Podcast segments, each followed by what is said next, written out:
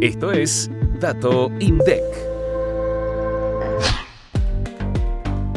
En noviembre de 2023, la utilización de la capacidad instalada en la industria alcanzó un nivel general de 66,4%, 2,5 puntos porcentuales menos que en el mismo mes de 2022. Los bloques sectoriales que presentaron los niveles más altos fueron refinación del petróleo con 84,7%, industrias metálicas básicas con 79,4% y productos minerales no metálicos con 74,3%. La refinación del petróleo presentó un nivel superior al de noviembre de 2022 a partir del mayor nivel de procesamiento del petróleo crudo, en línea con los datos que se registraron en el índice de producción industrial manufacturero sobre los incrementos en las producciones de naftas y gasoil.